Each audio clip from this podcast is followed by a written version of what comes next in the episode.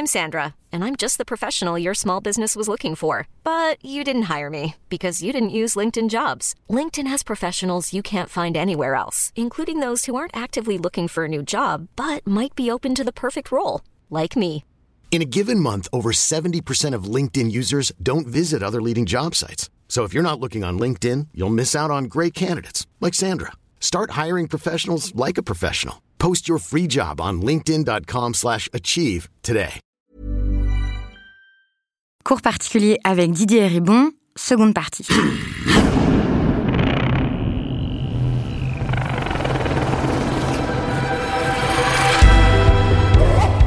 Dans cet épisode, on déconstruit le discours de la psychanalyse sur le genre, l'homosexualité et l'ordre familial. Parce qu'on va le voir, les concepts, les principes, le cadre de la psychanalyse influencent très profondément ce qu'on croit savoir des individus, ce qu'on croit savoir des hommes, des femmes, de ce qui est normal, de ce qui serait une famille et des parents normaux. Et ces préjugés entrent très souvent en contradiction avec ce que nous montrent les études de genre. Vous allez voir, ça va devenir très clair dans quelques minutes. Dans notre culture, c'est très très important, les traces, la place et tout qu'ont laissé les concepts euh, psychanalytiques.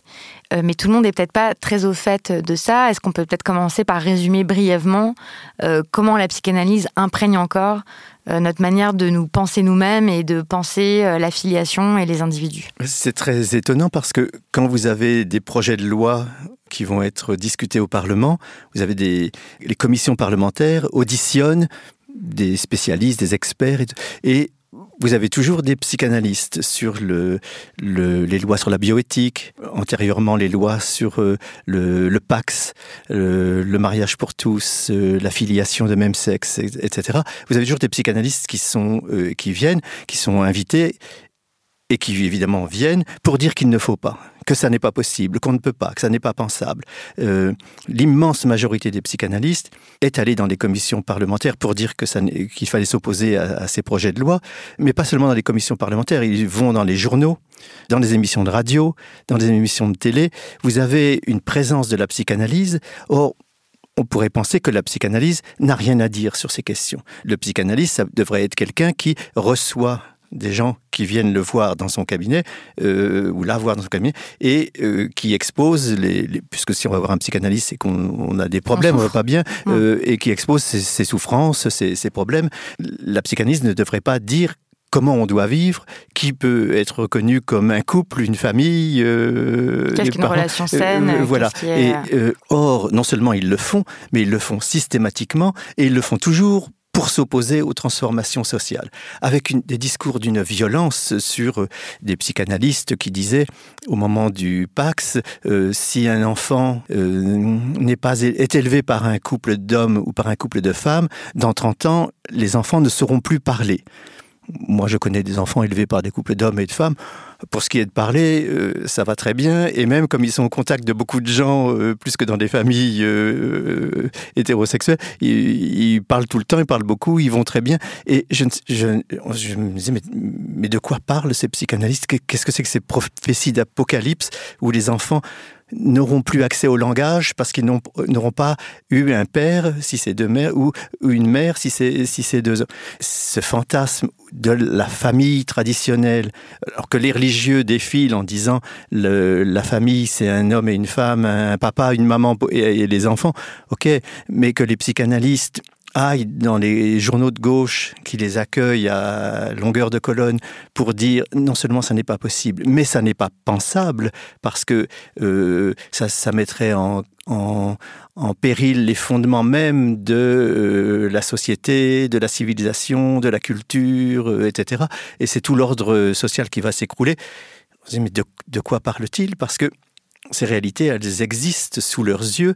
Euh, ils doivent recevoir des, gens qui viennent les voir et qui leur parlent de ces réalités. Comment peuvent-ils dire que ça n'est pas pensable? Ce qui n'était pas pensable, c'est la reconnaissance juridique de ces réalités. Mais même on a vu par exemple euh, sur le quand un gouvernement euh, a voulu donner le droit à la mère de transmettre son nom et pas seulement au père, les psychanalystes s'y sont opposés en disant le père donne le nom, donne le nom, la mère donne la vie. On lui si elle donne la vie, elle peut aussi de, donner le nom. Et pourquoi pourquoi est-ce que et c'est ce fantasme psychanalytique qu'il y a le père du côté de la culture, du langage, de la politique, de la loi, de, de la loi, voilà. Et la mère du côté du soin, de la famille, de, de, de, l'espace oui, privé. Quand même assez rétrograde, hein. Et tout ce discours sur le père donne le, nom, la mère donne la vie, euh, tout ce discours s'articule à une conception rétrograde de euh, l'opposition qu'il trace comme ça entre homme-femme, masculin-féminin, et euh, cette dualité du masculin-féminin où un enfant ne pourrait pas accéder au statut de sujet humain s'il n'a pas une référence paternelle et une référence maternelle. Et ça, on l'entend tellement partout. Enfin, j'ai même l'impression dans, dans des articles sur comment bien éduquer les enfants et tout ça. Enfin, c'est quand même une idée qui traîne absolument partout. Parce que la culture psychanalytique a, tout imprégné. A imprégné mm. le, les consciences de, de, de, tout un chacun, même si on ne lit pas euh, Freud ou les psychanalystes. Même si on ne fait pas de psychanalyse. Même, voilà, la culture freudienne et psychanalytique euh, plus généralement a imprégné nos modes de pensée, les modes de, pensée de, de tout le monde, des journalistes, vous lisez un magazine féminin euh, où le, le vocabulaire euh, psychanalytique et le, mode de pensée psychanalytique est omniprésent. Vous lisez des, des, revues savantes, vous, vous, lisez des revues euh, culturelles. Tout ce vocabulaire, peut dire réactionnaire, rétrograde de la psychanalyse envahit tout l'espace de, des discours que. Puis y compris ce qu'on imagine, par exemple, dans ce qui serait bon dans l'éducation des enfants, que par exemple, si les enfants n'ont pas de référence masculine ou pas de référence paternelle, surtout quand ce sont des garçons, ils vont pas pouvoir se construire, par exemple. Pas pouvoir se construire. Ce qui est d'ailleurs une étrange euh, idée que si un enfant est élevé par deux femmes, il ne verra jamais un homme. Les femmes en question, elles peuvent avoir des frères, des amis, euh, des, oncles, des, oncles, pères. Euh. voilà, l'idée que euh, quand on est élevé par deux hommes, on ne voit jamais une femme, ou quand on est élevé par deux femmes, on ne voit jamais un homme, ce sont des, idées totalement absurdes, et que des gens qui font profession de réfléchir sur ces questions, à savoir les psychanalystes, peuvent tenir des propos, puissent tenir des propos aussi absurdes, pose quand même euh, question sur la force des représentations euh, traditionnalistes, rétrogrades de, du monde intellectuel euh, en général et de, de cette représentation hétérosexuelle et hétérosexiste du monde que certaines catégories, certaines positions dans le monde intellectuel essaient de, défendre, notamment les psychanalystes, mais aussi des anthropologues, des François Héritier, l'anthropologue qui apparaît comme une grande figure du féminisme et c'était incarné un féminisme extrêmement rétrograde puisque euh, avait déclaré que l'homoparenté était non c'est elle qui a dit que c'était non seulement impossible mais impensable puisque pour penser disait-elle il faut pour penser il faut savoir faire des différences Or, la différence primordiale, c'est faire la différence entre un homme et une femme, et que si on ne peut plus faire la différence entre un homme et une femme, on ne pourra plus, on perdra la faculté de penser. Même si moi je vis euh, euh, avec un homme, euh, je sais quand même faire la différence entre un homme et une femme. D'ailleurs, cette idée qu'il faudrait faire la différence entre un homme et une femme, et ce serait une différence tellement importante, tellement importante. Et surtout, il y aurait les hommes et les femmes et rien entre ces deux ces deux réalités. Euh, je sais pas, il y a des gens qui ne, s'identifient pas à homme ou à femme. Euh, euh et mais ça, c'est ce qu'on montre en fait à longueur d'émission ici dans les couilles sur la table, c'est que vraiment il y a tellement de façons différentes de s'identifier comme homme, que tout ça, ça évolue, etc., etc. Mais j'ai l'impression que... Mais, surtout, surtout l'idée que le couple et, le, et la famille sont les seuls lieux où on peut faire la différence entre hommes et femmes. Euh, il faut avoir un père et une mère pour faire la différence entre hommes et femmes. Euh, il suffit de sortir dans la rue, euh, vous allez prendre un, café au coin, et même si vous êtes élevé par deux, hommes ou deux femmes, vous faites la différence entre comment les gens sont habillés, comment ils se comportent. Comment vous regardez les, séries à la télé, vous regardez le journal télévisé, vous regardez des émissions, vous savez faire des différences. donc les anthropologues comme les psychanalystes ont dit beaucoup, beaucoup, beaucoup d'absurdités. De, et en fait, fait, on voit bien que très souvent, des discours qui se présentent comme savants, scientifiques, des énoncés auxquels il ne serait pas possible de s'opposer parce qu'ils sont tenus par des experts, des spécialistes de ces questions, sont en fait tout simplement la mise en forme discursive de préjugés réactionnaires d'un vieil ordre social qui perdure et que des gens défendent et euh, ils énoncent leurs préjugés, leur conformisme, leur, euh, leur euh, mentalité rétrograde en prétendant tenir des discours euh, scientifiques. Ou en l'occurrence, la science ne sert que de masque. C'est une fausse science, une pseudo. Oui, parce que du coup, c'est difficile de la contester. Et puis aussi, j'ai l'impression qu'en fait, il y a plein de Que le genre, là, on commence à comprendre que c'est valide, là, dans la société, euh, comme outil d'analyse pour les inégalités salariales, pour les violences sexuelles, pour plein de choses. Mais j'ai l'impression que dès qu'on rentre dans des questions de vie intérieure, oui, de, de psychologie personnelle, etc., là, ça s'arrête et on a du mal à intégrer en fait ce que les études de genre nous apprennent et ce que le féminisme nous apprend. Je ne sais pas si je suis très claire dans ma question, mais non, je comprends très bien le. on a l'impression qu'on peut pas remettre en cause, la, par exemple, la parole psychanalytique. On va faire une cure psychanalytique. Ce que va dire le psy, on peut pas l'analyser avec ce que nous apprennent les études de genre et tout ça. Par exemple, il va nous dire, euh, bon, bah, moi j'ai fait, j'ai commencé une psychanalyse, par exemple, et on m'a expliqué que j'étais beaucoup trop virile, que tout ce que je voulais, euh, euh, avoir ma vie, être indépendante, tout ça, c'était une protestation virile. La protestation virile, oui. Contre, Mais Simone de Beauvoir, dans, dans le deuxième sexe, se moque déjà des psychiatres et psychanalystes qui analysent toute volonté d'une femme d'être libre comme la protestation, virile. Mais oui. Euh, et eh ben, ça continue dans les années 2010. Moi, j'ai vu l'exemple de ça. Bien sûr. Et si j'ai si j'ai publié euh, euh, ce volume écrit sur la psychanalyse tout récemment, dont l'un des, des, des, des, textes principaux s'appelle Échapper à la, psychanalyse, c'est précisément parce que je n'accepte pas ce discours psychanalytique qui se présente comme un discours savant qu'on ne peut pas contester, alors qu'il est plus qu'éminemment contestable. C'est une violence politique, culturelle, sociale, juridique qui s'exerce sur nos vies. Euh, ce sont des gens qui, qui, qui tiennent un discours qui est simplement le, euh, une élaboration pseudo-savante d'un point de vue conservateur et qui n'a rien de scientifique. Et par conséquent, moi, je ne veux pas me laisser euh, intimider par ce terrorisme intellectuel que, dont les psychanalystes font étalage quasiment tous les jours. Et je veux contrer ce, ce, ce terrorisme intellectuel des psychanalystes, qui est aussi un terrorisme politique et juridique. Et contre les psychanalystes qui veulent toujours nous dire comment on doit vivre, ce qu'on doit être. Euh, est-ce qu'on est normal Est-ce qu'on est voilà Est-ce qu'il faut être plus masculin pour un homme, plus féminine pour une femme, avec des, des représentations tout à fait normatives de ce qu'est la masculinité et la féminité, euh, et qui veulent nous les imposer.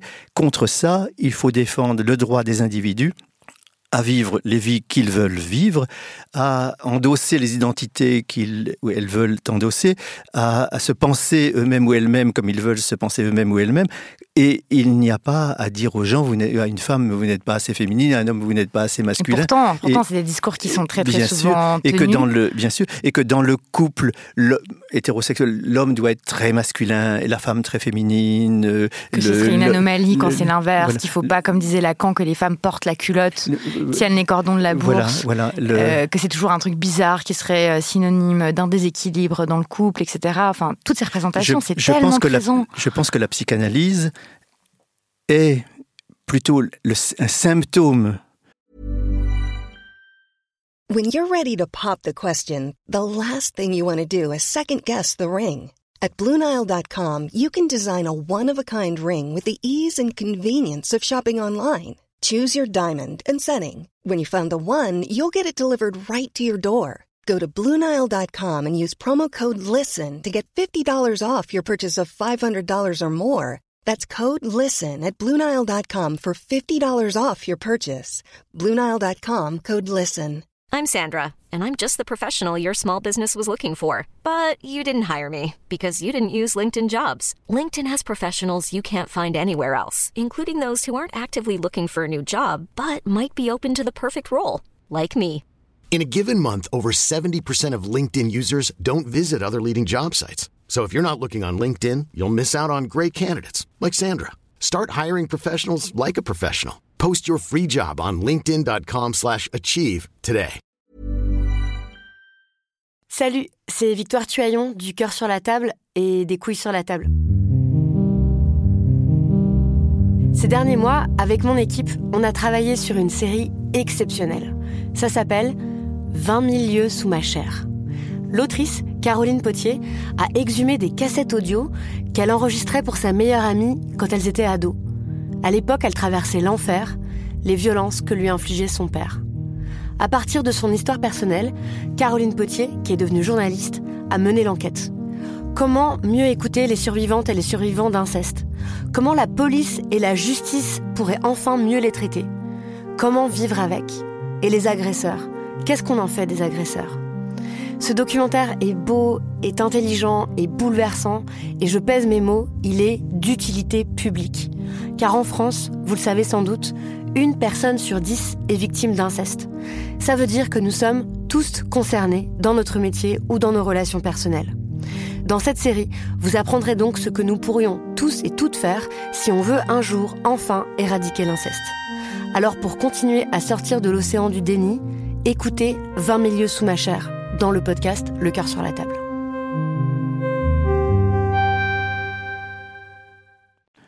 D'un ordre social plutôt qu'une réflexion, une analyse de cet ordre social. C'est un symptôme, une, expression d'un ordre social, et étant expression de cet ordre social, travaille à défendre l'ordre dont cette pseudoscience est euh, l'expression et le symptôme. Et donc nous devons défaire les catégories de la psychanalyse, euh, notamment la différence des sexes comme principe fondamental de, de qui euh, doit régir nos existences, ce qui condamne évidemment beaucoup de gens, puisque si vous ne vivez pas dans le cadre de la différence des sexes, euh, non seulement dans le cadre de, de, vos amours et de votre sexualité, mais aussi dans comment vous vous, vous habillez, comment vous marchez, comment, comment vous, pensez, ouais, comment, vous, êtes. parlez, voilà. Le, et moi, je n'ai pas je n'ai pas de point de vue normatif là-dessus. Je ne dis pas il faut être ceci, il faut être cela. Des gens vivent des vies très différentes et il n'y a pas il n'appartient pas aux psychanalystes de dire mon savoir me permet de vous dire que vous devez être comme ça et que vous devriez surtout vous ne devriez pas être comme ça ou comme ça. Vous devriez faire comme ça parce qu'à la base il y a quand même une souffrance. Donc si vous voulez moins souffrir, vous devriez faire comme ça. Et le pire c'est que je me dis que effectivement quand on est en décalage avec la norme et qu'on se met en conformité avec euh, la norme, certainement ça apporte un soulagement euh, provisoire, hein, puisque bien là d'un coup on souffre bien, moins. Bien sûr, le, le, le Donc, fait... Quand on est un homme par exemple, puisqu'on parle des masculinités ici, qu'on est un homme qu'on correspond pas au canon euh, viril, qu'on correspond pas euh, à cette image de, de ce que Rowan Connell appelle la masculinité hégémonique, et que d'un coup on fait des tas d'efforts pour y parvenir, on change sa, gestuelle, euh, on euh, se muscle, on euh, arrête telle ou telle attitude, etc. J'imagine que ça doit apporter un soulagement, euh, un certain soulagement, puisqu'on est enfin en conformité avec la norme. Dans, dans son livre que j'aime beaucoup, La domination masculine, Pierre Bourdieu dit que on lui a beaucoup reproché ce, ce, ce, cette phrase, ce paragraphe, mais je trouve que c'est tout à fait à tort, parce que c'est tout à fait juste.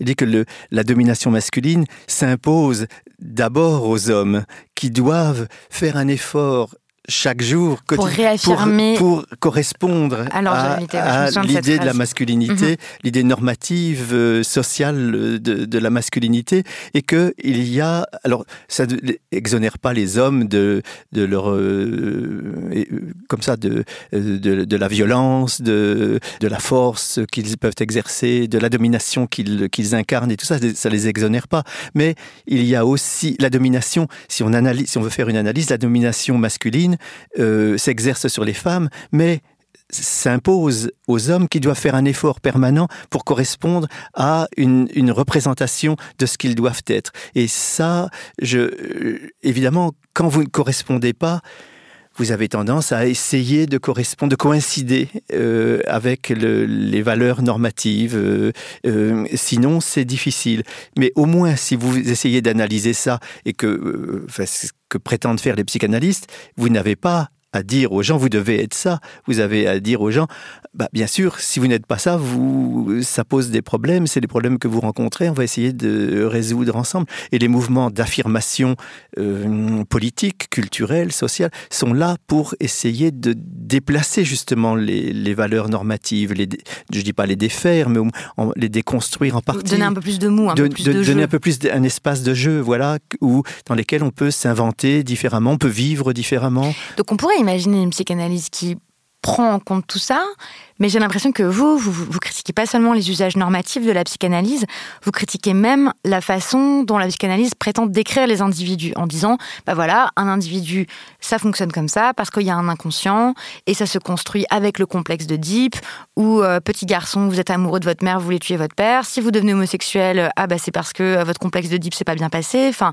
en, en fait, la, psychanalyse ne prend pas du tout en compte les dimensions sociales et les dimensions historiques euh, dans lesquelles on grandit. Est-ce que je vous ai bien compris? Oui, il y a des tentatives rares, mais euh, qui existent, je, ne vais pas les, nier, de rénover la psychanalyse dans un sens non euh, normatif, non comme ça rhétoriquement, politiquement violent et terroriste. Il y a des tentatives, mais ces tentatives-là, forcément, si vous êtes psychanalyste, vous, vous devez adosser vos analyses à des concepts, à une grille conceptuelle, sinon c'est plus rien. Si c'est juste recevoir des gens euh, sur un divan qui vont parler euh, et que vous n'allez pas interpréter ce qui vous est dit, il n'y a plus de psychanalyse du tout. Donc si vous, si vous êtes psychanalyste, forcément il y a une grille d'analyse, une grille conceptuelle pour comprendre, interpréter ce qui vous est dit. Or cette grille d'analyse repose sur un certain nombre de concepts qui sont en effet le concept, le complexe d'Oedipe, le, le triangle familial, l'enfant qui se réfère au, à, la, à la fonction maternelle, la fonction paternelle, l'enfance qui est déterminée par cet ordre familial. Et tout ça laisse de côté les, les questions sociales, les questions politiques, l'histoire. Or, bien souvent, ce que nous sommes, ça n'est pas déterminé par la famille, mais notre famille est déterminée par tout un ordre social. Ça, c'est vous, c'est ce que vous montrez, c'est tout le, le travail que vous faites. Voilà, le, le, et la classe sociale et, euh, détermine ce que sont les parents et donc ce que sont les enfants avec les parents, bien plus que euh, le complexe de Deep, la castration, enfin tous ces concepts, la différence des sexes, etc. Et moi, je sais que, euh, par exemple, le, mes problèmes avec mes parents, si j'ai voulu fuir mes parents, c'est pas le complexe de Deep, c'est pas parce que je voulais tuer mon père, c'est parce que il y avait, et ici il faut remplacer, je crois, le, le complexe d'Oedipe par le système scolaire. C'est ça ce que vous proposez, parce que la question que j'allais vous poser, c'est ok, par quoi est-ce qu'on remplace la psychanalyse? Parce que ça correspond à un, à un, besoin aussi. On a besoin de se comprendre, on a oui, besoin d'aller mieux par, quand on souffre, une, enfin par tout une, ça. Une analyse sociologique. Vous dites par une introspection sociologique. sociologique. Par exemple, par exemple euh, comment la sociologie nous permet de comprendre le rapport différent au système scolaire. Moi, mes parents sont sortis du système scolaire à 14 ans. Euh, ils, sont, allés à l'école primaire, et puis à 14 ans, ils sont entrés euh, à l'usine, 13 ans et demi pour mon père, et 14, ma mère est devenue femme de ménage à, à 14 ans. Moi, j'ai fait des études secondaires, puis des études supérieures. Il est évident que la fréquentation différente dans la, longueur de, du système scolaire produit un rapport tout à fait différent, non seulement à la culture, mais aussi au langage, à la politique, au rapport avec les autres, etc. Donc, il y a ici des, des incompréhensions qui ne sont pas liées à l'ordre familial, mais qui sont liées à, en l'occurrence, au fait que on appartient à une classe et moi, le, les, enfants même, d'ailleurs, qui, euh, restent dans la même classe euh, sociale, euh, fréquentent aujourd'hui plus longuement le système scolaire que ça n'était le cas de leurs parents ou de leurs grands-parents et que par conséquent, ça fait un rapport très très très différent. Euh, si on a appris un, peu d'anglais euh, au collège et au lycée, si, euh, on a lu des livres, de la littérature, le rapport, tout ça doit être pris en compte avant la question de, les, catégories de la, de la psychanalyse. Mais même l'inconscient, l'idée d'inconscient euh, le, qui est la base euh, de, de, toutes les théories psychanalytiques. De la, théorie psychanalytique, ouais. euh, cette idée d'inconscient, on peut contester la manière dont la psychanalyse pense l'inconscient comme euh, euh, cet inconscient lié à la, à la structure familiale, à, à la fonction paternelle. L'inconscient, c'est lié à l'histoire.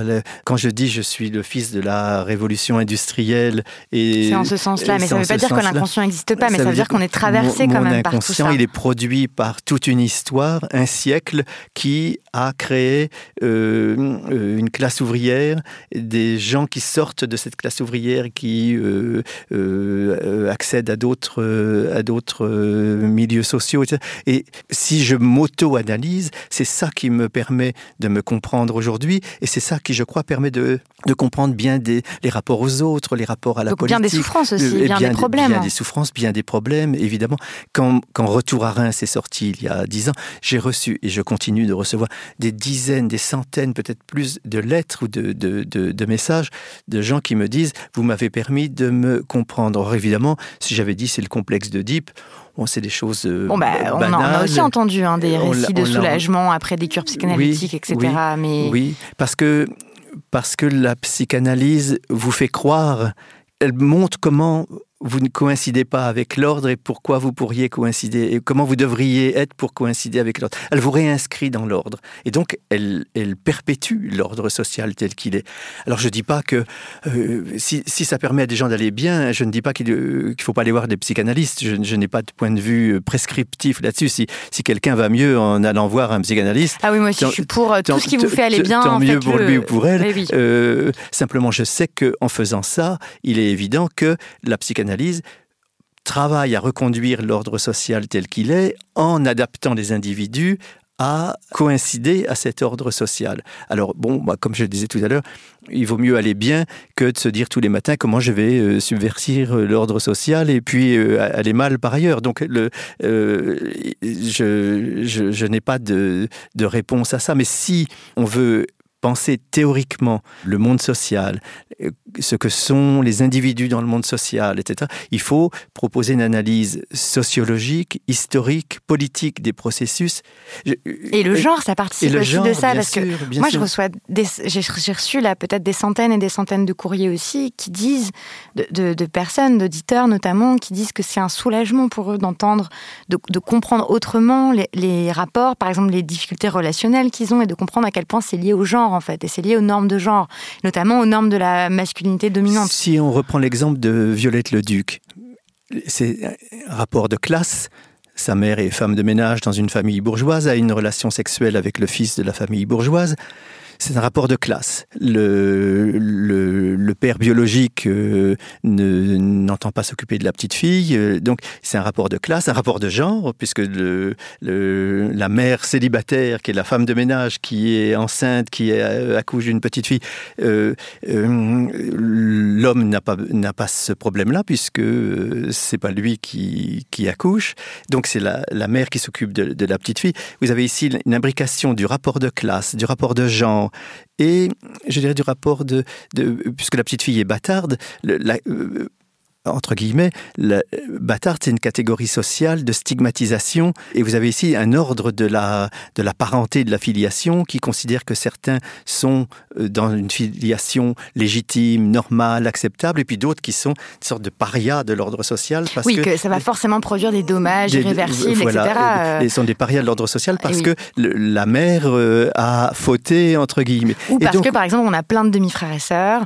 ou parce que euh, voilà. on n'a pas été élevé dans une famille dans avec un schéma traditionnel et qu'il va, euh, il va forcément se produire des tas de dommages psychologiques et psychiques. Or, ici, c'est pas la psychanalyse qui peut vous aider à comprendre ça. C'est l'ordre, euh, c'est l'analyse de classe sociale, du genre, de l'analyse de, de, de, des formes de la parenté, et de la filiation. De la filiation. Or, la psychanalyse ne vous aide pas à penser ça. C'est donc l'imbrication de, des, des, formes instituées de la parenté, reconnues comme telles de la parenté. C'est euh, l'analyse en termes de classe, c'est l'analyse en termes de genre. Tout ça, évidemment, euh, est totalement euh, imbriqué. Et ici, je dirais que c'est euh, l'analyse historico-sociale, sociologique, qui permet de, comprendre à partir de différents registres d'analyse qui ne sont pas précisément des registres individuels où on aurait des problèmes personnels, le, parce que la psychanalyse, c'est forcément des, un, tend à individualiser c'est vos problèmes personnels avec. Euh, Vous dites même que ça flatte le narcissisme, le après de ceux qui le font en disant ouais. je suis un individu exceptionnel, séparé, singulier, etc. Alors que vous, c'est vrai que ça, c'est peut-être ça qui, qui peut sembler terrifiant.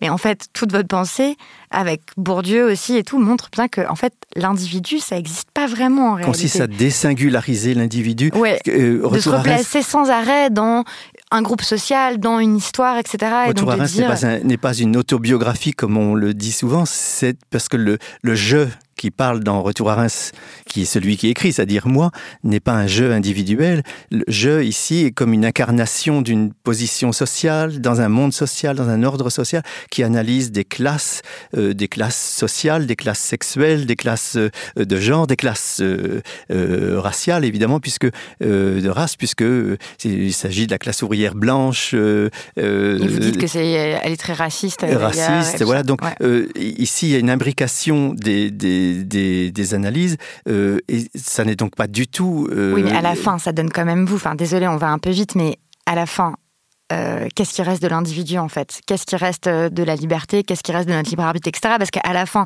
toute cette trajectoire, ok, je veux bien, il y a toutes ces intersections pour vous, fils d'ouvriers, gays, euh, blancs, nés dans les années 50, etc. mais à la fin, ça donne vous. Il reste Donc, moi, si vous voulez, en train de vous parler parce que j'ai écrit des livres, ce qui veut dire que je ne nie pas l'individu, je ne nie pas le, les possibilités de, de, faire des choses, de dire des choses, de, plus ou moins... Euh, Et aussi d'échapper peut-être à, sa, au, déterminisme, bien sûr, d'une certaine, jusqu'à un certain point, euh, je ne le nie pas, mais pour comprendre qui je suis, je dois faire intervenir toutes ces dimensions que j'ai évoquées, de la classe sociale, de la géographie sociale, où je suis né à Reims euh, euh, dans les années 50, euh, de la sexualité.